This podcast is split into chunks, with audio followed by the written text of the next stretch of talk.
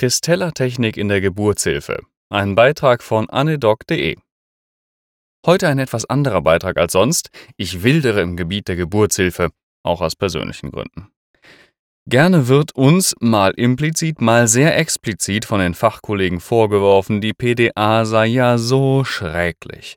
Die PDA würde die Rate an instrumentellen Geburten erhöhen, bis hin zu erhöhten Sektioraten. Die PDA mache Kopfschmerzen und schreckliche Langzeitfolgen für die Mutter. Und mit diesem Thema habe ich mich auch schon mal auf dem Blog befasst. Man findet dort den Beitrag auch zum Thema schmerzerleichternde Verfahren in der Geburtshilfe. In der Kurzform kann man sagen, ja, die PDA hat mögliche Nebenwirkungen wie jedes invasive Verfahren. Ja, der Geburtsverlauf kann etwas protrahiert sein und nein, die Rate an instrumentellen Geburten ist nicht erhöht, geschweige denn die Sektiorate. Aber immerhin wirkt die PDA. Und jetzt schlage ich den Bogen zur Christella-Technik oder dem Christella-Handgriff oder wie man es auch nennen mag.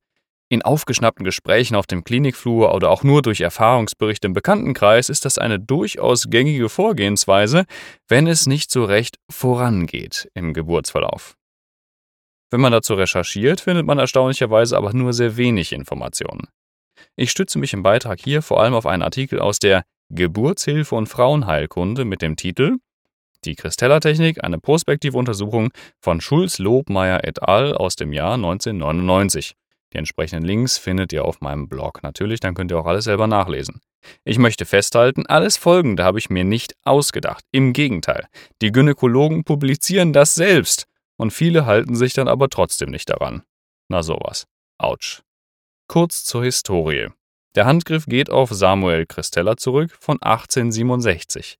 Die Idee war, instrumentelle Geburten, also die Manualextraktion oder die, oder die Zange, durch äußere Handgriffe zu unterstützen oder zu ersetzen.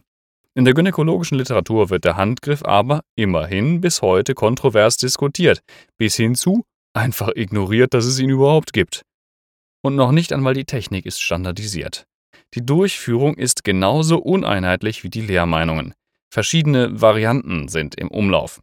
Zum Beispiel kontrollierter breitflächiger Fundusdruck im unteren Abdomen, der in der Presswehe mit flach aufgelegten Händen durch eine Hilfsperson durchgeführt wird. Oder wie oben nur mit einem Handtuch, das quer über dem Abdomen zur Verteilung der Kraft genutzt wird. Die dabei aufgewendete Kraft ist meist gleichbedeutend mit dem gesamten Körpergewicht des Behandlers, das er in das Abdomen der kreisenden Frau presst. Danach kreischt sie. Der Handgriff ist äußerst schmerzhaft und zählt auch in den Themenkreis Gewalt unter der Geburt. Ein anderes Beispiel wäre, die Frau bei vollem Bewusstsein in OP zur Sektio komplett zu entkleiden, während gefühlte tausend unbekannte vermummte Leute um sie herumspringen und Lärm machen, Katheter legen etc. Laut der Originalschrift von Christella sollte aber nur ein vorsichtiges Gewicht von zwei bis drei Kilogramm angewendet werden, nach sorgsamem Tasten. Insofern ist die heutige Technik mit der initial beschriebenen überhaupt nicht identisch und vor allem deutlich gewalttätiger. Die Originalquelle von Christella lag leider nur den Autoren der unten verlinkten Studie vor. Ich bin leider kein Medizinhistoriker. Wie häufig der Handgriff tatsächlich angewendet wird, ist nicht nachzuvollziehen. Er wird leider nicht standardisiert dokumentiert. Das wäre ernsthaft zu fordern. In der prospektiven Studie von Schulz-Lobmeier an einem deutschen Uniklinikum und auch in einer weiteren Studie des spanischen Gesundheitsministeriums ist die Rede von 25 Prozent aller dortigen Geburten, in Klammern, obwohl der Handgriff in Spanien offensichtlich sogar offiziell verboten ist. Bringt der Handgriff denn wenigstens etwas? Verkürzt sich die Austreibungsphase? Ist die Rate an instrumentellen Geburten vermindert? Ist der kindliche pH postnatal besser? Die Antwort ist leider in allen Bereichen sehr ernüchternd. Auch über 150 Jahre nach der Erstbeschreibung gibt es keine wissenschaftliche Evidenz, dass dem so ist. Kein Benefit, kurz und knackig. Ein Cochrane Review zu dem Thema existiert übrigens auch, habe ich auch verlinkt in dem Beitrag. Die Autoren folgern, dass für wirklich evidente Aussagen die Studienlage viel zu dünn ist, nach 150 Jahren. Verrückt, oder? Dafür werden immer wieder mannigfaltige, gruselige, und ich meine das ernst, Komplikationen beschrieben, gerade wenn man mit roher Gewalt vorgeht. Auch wenn sie als selten gelten. Sie beinhalten höhergradige Dammrisse, Uterusruptur, Harninkontinenz, Leber- und oder Milzruptur, Rippenfrakturen, Inversio uteri, regelmäßig als Case Report, sakroiliakale Schmerzen und Beschwerden. Kindliche Komplikationen können schwierig nachzuvollziehen sein.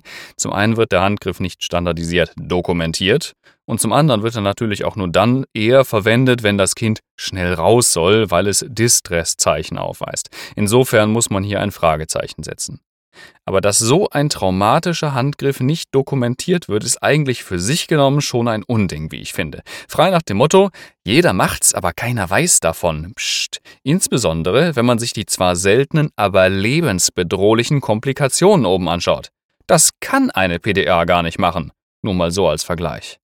Aufgrund der Datenlage gibt es seit 2018 auch eine Empfehlung der WHO zu diesem Thema. Doppelpunkt Not recommended. Man könnte sagen, obsolet. Darüber hinaus ist dieser Eingriff für sich genommen auch noch aufklärungspflichtig. Wir erinnern uns, die Aufklärung darf verkürzt sein oder wegfallen, wenn ein Notfall vorliegt. Das ist okay. Aber wenn ein fetaler Notfall vorliegt, ist Kristellern offensichtlich nicht die geeignete Technik, um diese Situation abzuwenden. Zumindest nicht in der Hand unerfahrener, rohe Gewalt anwendender Behandler. Insofern müsste jede Frau vor Beginn ihres Wehenschmerzes vollumfänglich über diesen Handgriff aufgeklärt werden und aktiv einwilligen. Ich bin mir aber sicher, dass das unter den oben genannten Voraussetzungen schlechte Einwilligungsquoten hätte. Schulz, Lobmeier et al. vermuten auch, dass eine gewisse Ungeduld im Kreissaal eine Rolle bei der häufigen Anwendung des Handgriffs spielen mag. Aber das wäre nun wirklich eine schlechte Entschuldigung für körperliche Gewalt, die keinen erwiesenen Nutzen bringt. Wie ist eure Erfahrung damit? Vielleicht kennt ihr Gynäkologen, die sich zu dem Thema äußern möchten. Ich bin nach der Recherche für diesen Artikel echt geschockt, was in einer aufgeklärten, scheinbar von Evidenz getriebenen Welt noch alles praktiziert wird. Wie seht ihr das? Ich freue mich über Kommentare, Bewertungen. Meldet euch.